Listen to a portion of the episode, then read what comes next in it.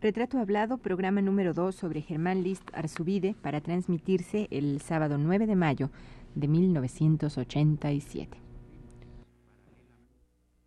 Radio UNAM presenta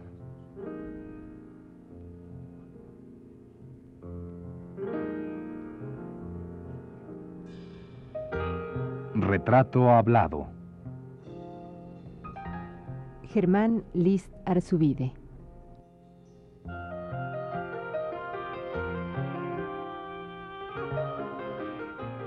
Un reportaje a cargo de Elvira García.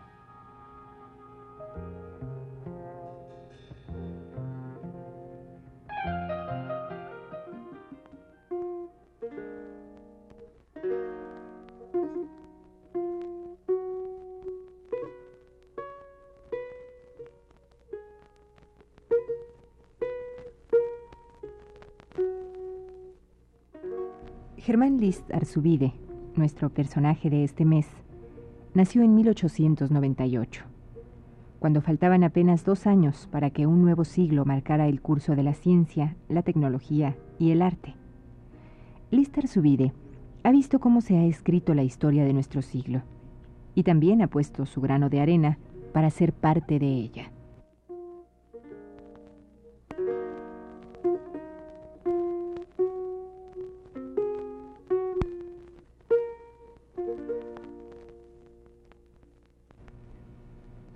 Por ser don Germán un testigo y protagonista de estas ocho décadas del convulso siglo que nos tocó vivir, bien vale la pena dar lectura a un fragmento del prólogo que Sergio Mondragón escribe acerca de la larga vida de nuestro personaje. Acompáñenos a escucharlo.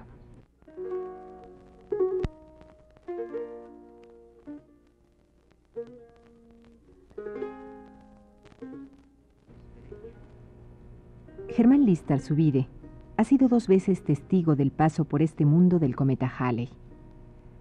Por ventura ha estado mucho tiempo aquí, generoso y terrible, acrecentando con tantos otros la conciencia de nuestra poesía, desdeñoso siempre de la ruidosa escena literaria que recrea y enamora, a la que jamás ha querido hacerse invitar.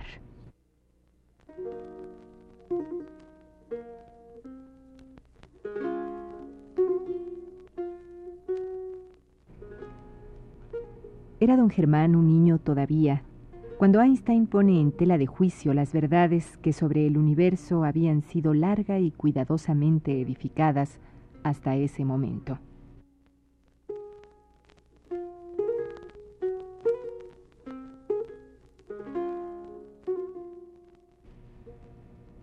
El mundo paría al arte moderno y sin darse cuenta se preparaba para la guerra, ante cuya barbarie los artistas, como peces que se disuelven, responderían con una carcajada que podría, quizá, derribar de un golpe los fantasmas que se agitaban en el ánimo del mundo.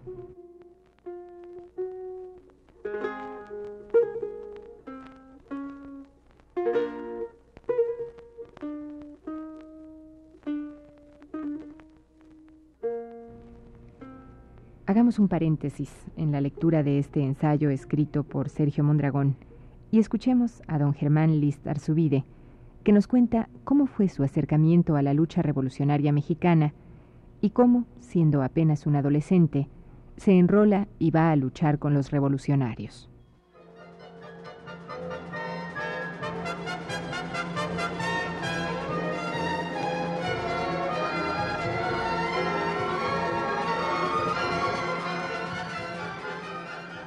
Usted se enrola en la lucha revolucionaria. ¿Cómo es esto? A ver.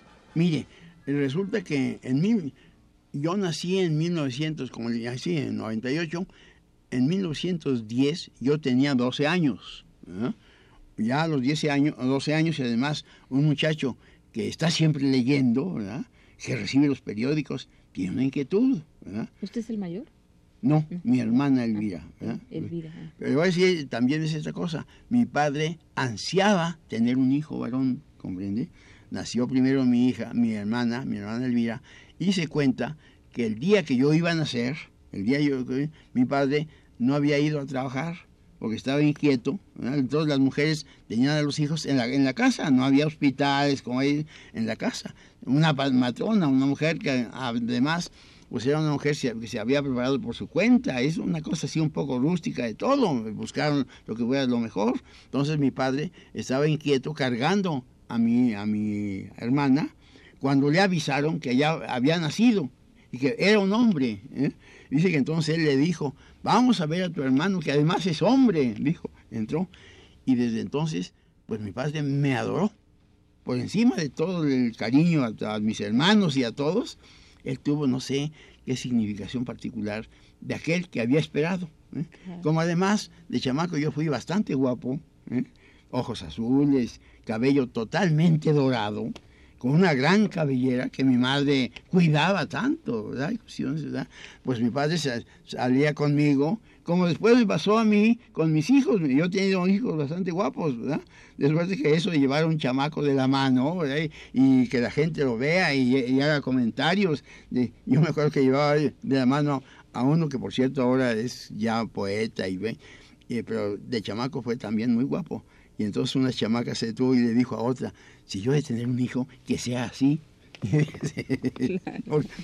Entonces yo nací dentro de esa cosa de un muchacho a quien todos, todos le, sirven porque están contentos de que él haya nacido. Entonces, ¿cómo, ¿cuál es... Eh, ¿Qué es lo que lo hace este, enrolarse en una lucha revolucionaria? entonces pasa esto viene la, la, cuestión de 1910. O sea, digamos que aparentemente usted no tenía ningún, o no, no aparentemente, sino básicamente, realmente no tenía ningún problema, ninguna necesidad, digamos, de ir a esa lucha. Le voy a decir, mi madre, porque todo esto viene de que entonces vino 1910, que fue ya la lucha maderista. En 1909 o 8, Francisco Madero, ¿eh? que lo habían mandado a Europa para que aprendiera la forma de administrar las haciendas que tenía la familia Madero, de multimillonarios, ¿verdad? de dueños de grandes posiciones en Coahuila, lo mandaron a él y a los hermanos hicieron lo mismo, pero él fue a dar primero a los Estados Unidos y luego a París, donde estudió precisamente la cuestión aquella de administración probablemente, como le llaman ahora también, entonces de administración.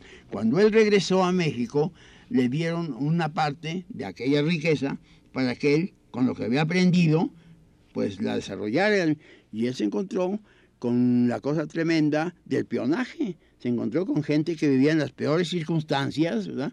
que los niños no tenían escuela de, ninguna clase, que vivían horriblemente explotados. ¿Por qué entra usted a la revolución? Mire, resulta que entre los maderistas, uno de los que se lanzaron a la revolución fue uno que fue ese profesor mío, Gabriel Rojano. Ese formó un batallón y se fue a la lucha. Cuando Madero ordenó que se disolvieran esas fuerzas, él se disolvió también. Cuando Carranza los llamó de nuevo a la lucha, él volvió a la lucha. Ya a todo eso, pues habían pasado años. Vinieron las, las diferencias entre los, los villistas y los... don, Venustiano se fue para, para Veracruz, se hizo fuerte allá, La tropa de él, con, con uh, Obregón al frente, derrotó a los villistas, ¿verdad? Y anduvo por ahí en todas sus cuestiones mi, mi, mi ah, este, profesor, Gabriel Rojano, que había vuelto a tomar las armas, y llegó a Puebla un día y me dijo, vente conmigo. lo llevó. Y me llevó de su secretario particular. ¿Cuántos años anduvo usted? yo tenía entonces 16 años. Entonces nos tocó ser el, la fuerza que vino abriendo el camino para cuando ya don Venustiano venía vencedor hasta Puebla, hasta México. Yo tengo el recuerdo de cómo nosotros fuimos avanzando por, por, el, por, el, por el, ferrocarril interoceánico,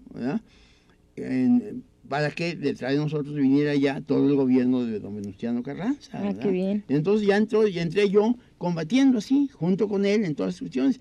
Tengo recuerdos, por ejemplo, de cuando, pues al llegar a San Martín Meluca estuve en, el primer baile revolucionario que había ahí, y la gente aquella, pues los, que llamaban el grupo de los oficiales de, Gabriel Rojano, ¿verdad? Hicieron un baile porque ya íbamos nosotros victoriosamente llevando detrás de nosotros venía Carranza, ¿verdad? Sí. Un baile de, de 40 gentes aquellas empistolados y todas cuestiones y muy contentos, todo eso, ¿verdad? Se sacaron cinco muchachas de alguna parte de esas y las llevaron a bailar con ellos. Y tenían dos murgas, terminaba una y comenzaba otra, ¿verdad?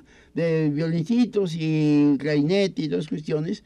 Y entonces bailaban los 40, ¿sí? Y la cosa era, uno tomaba la mujer, daba dos vueltas, le ponía la mano en la espalda y la soltaba, el otro la tomaba y daba otras dos vueltas y otro y así. Y hubo un momento en que una de ellas, yo creo que yo me distinguía un poco inclusive por la- mi actitud y por la del caso que ella me tomó y me dijo, llévame al balcón. Y levantaba un pie y levantaba el otro, ¿verdad? Dice, sácame de aquí. Y era una chamaca. Entonces dije, vamos a hacer una cosa.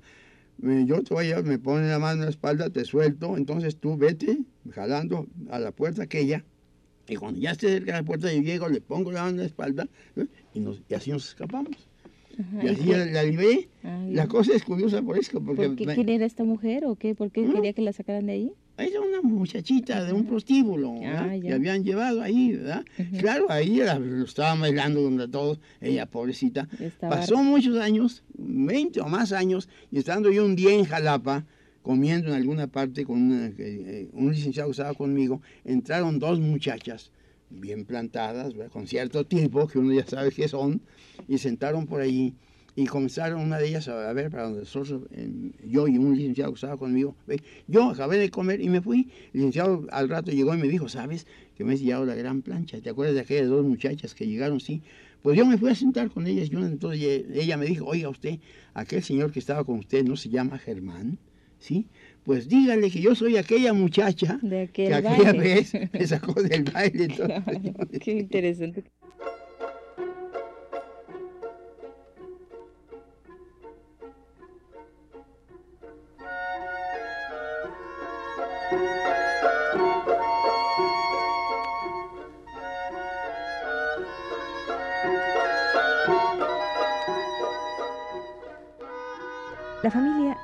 List Arzubide gozó siempre de una estupenda y estable situación económica. Sin embargo, así como amaban la buena vida, la paz y la estabilidad, eran conscientes de la justicia y de la miseria que se vivía en nuestro país. Germán List, además de ser un adolescente apasionado por la lectura, era un joven dispuesto a la rebeldía, con una gran inquietud por el cambio.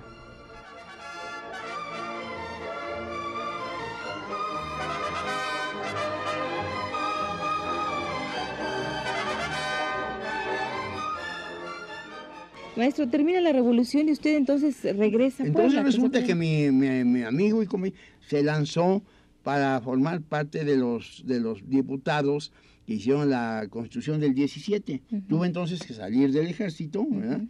Y yo naturalmente también salí, volví a Puebla, ¿verdad? Traté de volver al colegio, pero ya yo ya había cambiado, era ya otra gente, completamente, ¿verdad? Entonces ya no me acomodé a aquellas cuestiones. Hice entonces dos dos revistas, ya me entró el deseo de escribir una revista Vincent, que fue una revista de estudiantes, pues no, no se pude con ella, entonces yo hice una revista, la revista Ser, que ya tuvo cierto a leer, ¿verdad? Para aquello de tuvieron o no tuvieron, cero no cero. Claro, Sí. claro. Y esa revista fue la que entró ya en, en cierta forma a la lucha por las cuestiones literarias ampliamente, que fue precisamente cuando yo recibí, estando ha- haciendo esta revista, la hacíamos yo, un, un médico militar, eh, eh, que había estado en la lucha con el general Maicot y había, se había quedado en Puebla, un, un muchacho que estudiaba para abogado, hacíamos esa revista. Y nos cayó una revista de- de España que hablaba del ultraísmo. Y como nosotros éramos gente, poetas rebeldes, que no queríamos ya seguir haciendo lo que estaban todos. Ujú. y había un ambiente, esto fue el resultado de un ambiente general en el mundo. ¿verdad?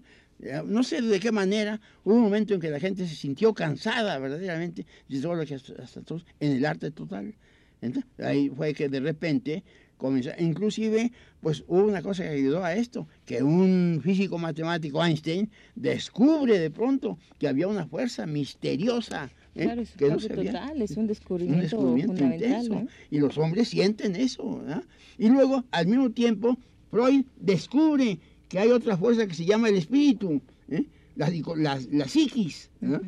Y que esa psiquis tan existe que inclusive se enferma. Entonces aparecen los médicos ¿eh? que la cuidan, que la, que cuando se enferma, los, los psiquiatras y los, en fin, toda esta cuestión, ¿verdad? Y todo eso ahora un ambiente tal, ¿verdad? Que la gente comienza a sentir que hay algo más que lo que hasta entonces se había hecho, ¿verdad? Y que entonces el arte, todo, el arte debía dirigirte hacia esos rumbos nuevos que estaban en la, en la cosa psicológica. ¿verdad? Usted sabe que hoy se ha descubierto que muchas enfermedades son lo que llaman psicosomáticas, es decir, de alma y de cuerpo al mismo tiempo. ¿verdad? Entonces fue cuando nosotros caímos en los sismos, es decir, en las nuevas formas literarias, que los primeros probablemente fueron los, los, los dibujantes, los pintores, con aquella cosa del cubismo. Fue la cosa de decir, bueno, ya de lo que nosotros hemos hecho hasta ahora, resulta que hay una máquina que está por encima de nosotros, que es la cámara fotográfica. Entonces, nosotros tenemos que ir más allá de la cámara fotográfica, porque nosotros no somos una cosa mecánica. ¿eh?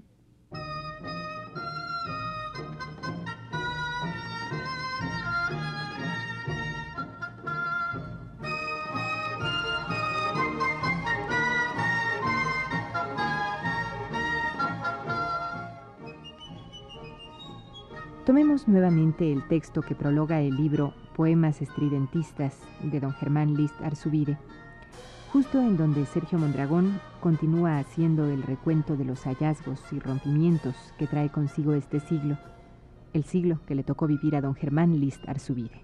Escuchemos.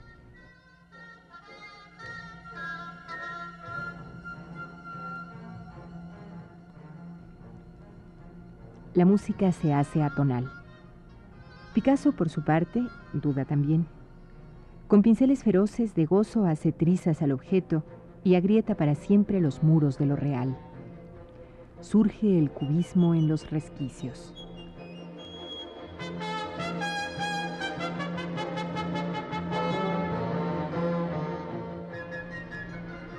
Apollinaire quita bruscamente de su poesía toda puntuación. Luego deja a las palabras sin los cerrojos del significado y el idioma de inmediato toma el mando. Delicada operación. Con ello libera al ritmo de la cárcel de la métrica. Lo deja emprender el vuelo para que, ondulante, embriagado de su propia liviandad, el verso libre, en todas las lenguas, exprese las nuevas realidades de la vida, que no eran realmente nuevas. Solo se trataba de las mismas, eternas apariencias que cambiaban de forma.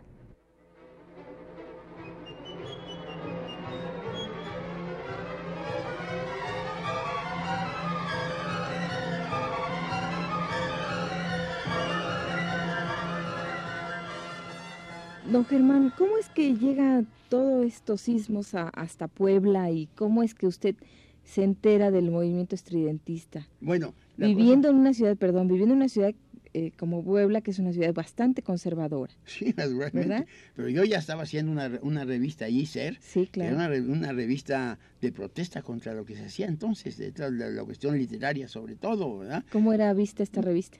Pues muy mal, naturalmente, pero la gente, ah, teníamos gente que nos seguía porque le gustaban los jóvenes, de todas maneras, pues les gusta toda aquella cosa de la inconformidad, ¿no? Presentarse así. Y a mí me llegó una revista de España que hablaba del ultraísmo y me gustó por esa cosa de que hacer algo que está por encima de lo que hasta entonces se ha estado haciendo, ¿verdad? Por romper la realidad. Eso, el arte nuevo es más que todo particularmente eso. Es la realidad, bueno, eso ya está hecho, absolutamente. Nosotros los artistas tenemos que hacer algo más que lo que simplemente hace la naturaleza, ¿verdad? Que es la realidad entonces. Y nace el cubismo, ¿verdad? Nace el cubismo y nacen los sismos literarios en todos sentidos. Entonces, resulta que Manuel Aplesarse, joven poeta, ¿verdad? Eh, que vivía en México, recibía una cantidad grande de revistas que probablemente tenían pues más cantidad de eh, informes sobre esto, de tal manera que él entonces, al, al igual que se hacía entonces en Europa, hace un manifiesto, el manifiesto estridentista. ¿eh? Y en ese manifiesto invita a la juventud a lanzarse a una lucha por renovar totalmente las cuestiones artísticas y particularmente la poesía. Y al final en ese manifiesto presenta de 219 nombres de gente que ha recogido de esas revistas que ahora son las grandes figuras del mundo. ¿eh? Sí, pero eso, eso es algo curioso. Él había recogido los nombres de esas revistas sin, sin haberle decir nada más como una idea de ponerlas ahí, sin haber consultado con ellos, simplemente. Sí, sí, sí, es, sí. Los sismos sonaban en todas partes como una actitud de rebeldía, ¿verdad? Entonces, la, los sismos alborotaban a la gente, ¿no? Y la juventud los seguía ansiosamente. ¿eh? Llegan esas cosas, Mable las ve y, y siente que su espíritu está de acuerdo con eso. Máxime cuando en Chile un, un, uno de estos poetas, ¿verdad? Huidobro, uh -huh. establece ya una cosa que nace en América, que es el creacionismo. Y él dice, nosotros como poetas tenemos el derecho de, de crear, inclusive las palabras, de hacer palabras que nos guste inventarlas, ¿verdad? Y hacer toda una cosa que salga de nosotros mismos, el creacionismo. ¿verdad? Y esto bien. lo hace también, el, lo, lo retoma el estridentismo, ¿no? El uso de las palabras muy propias, ¿no? Porque nosotros descubrimos que las palabras tienen un doble valor todas. ¿eh? Tienen un valor que pudiéramos dar concreto, ¿eh? que eso está en el diccionario. Como si cuando habla, dice las alas, dice son las, los remos que las aves y los insectos, agitándolas violentamente, les consiguen elevarse. ¿eh? Ese es el valor concreto de la ala. Pero si lo, le damos el valor, digamos, lírico, entonces la palabra alas quiere decir los que se va, lo que se eleva, lo que se viaja de un momento a otro, lo que nos deja una sensación de algo que, se, que, que nos goza apenas, sí, ¿verdad? La, nube, la, palabra nube, por ejemplo, ¿no? Nosotros sabemos que es una acumulación de agua y le hemos dado los nombres por las figuras que tiene de cúmulos y etcétera. ¿no? Pero cuando aplicamos el valor mágico, el valor ya no lo concreto, sino abstracto, entonces la palabra nube se convierte en en un, una serie de valores misteriosos que les podemos dar líricamente y, y que los empleamos nosotros precisamente en la poesía.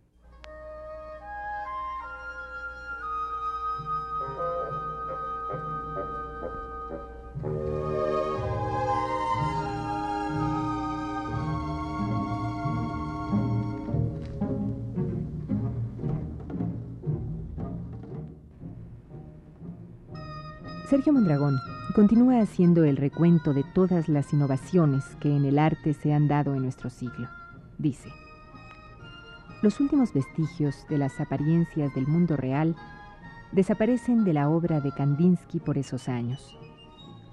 En ese contexto vanguardista surge en México el estridentismo, cuando aún estremecía al país la violencia revolucionaria, y en el caserón de nuestra poesía ya solo voces sin cuerpo recorrían los cuartos declamando.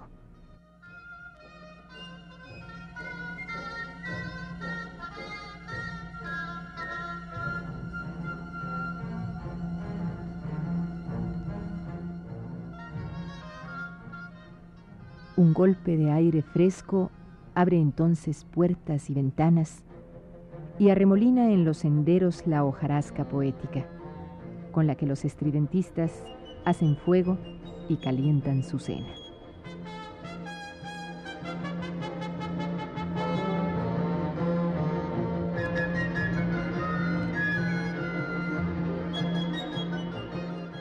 Realmente ese descubrimiento del doble valor de las palabras es, es muy apreciado por, por el Porque movimiento la parte estudiantista, subjetiva. Que es, que es, básicamente, el movimiento estudiantista es básicamente poético. Sí, la parte poética. Aunque participan pintores, participan algunos músicos, pero básicamente es un movimiento poético, ¿verdad?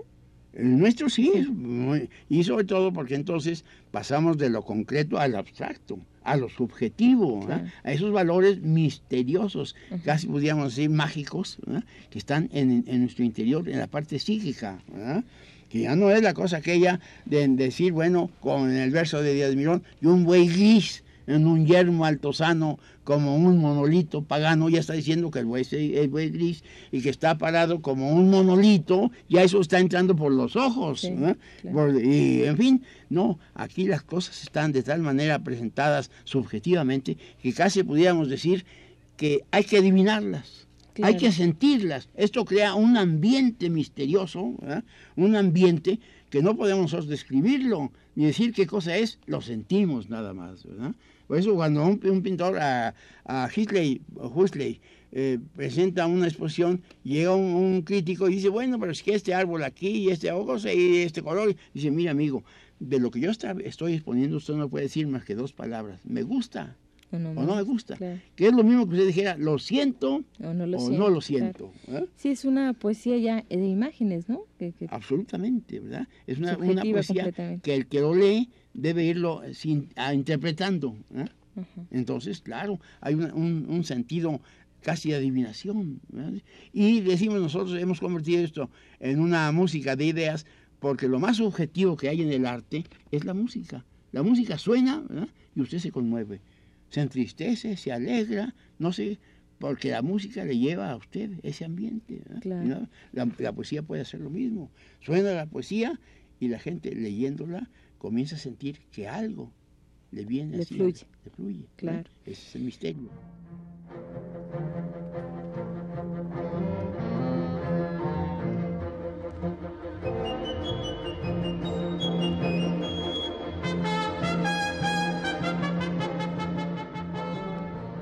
Esta fue la segunda parte de la serie dedicada al poeta y periodista Germán List Arzubide.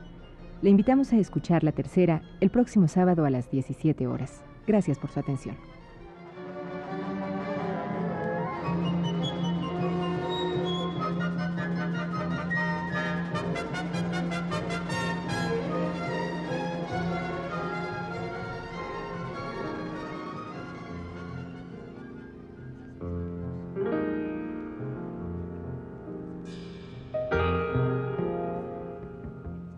Radio UNAM presentó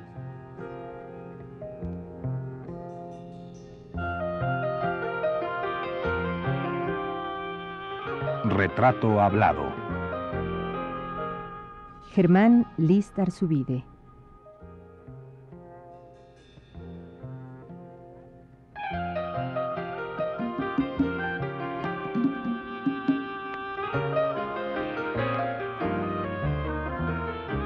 Reportaje a cargo de Elvira García.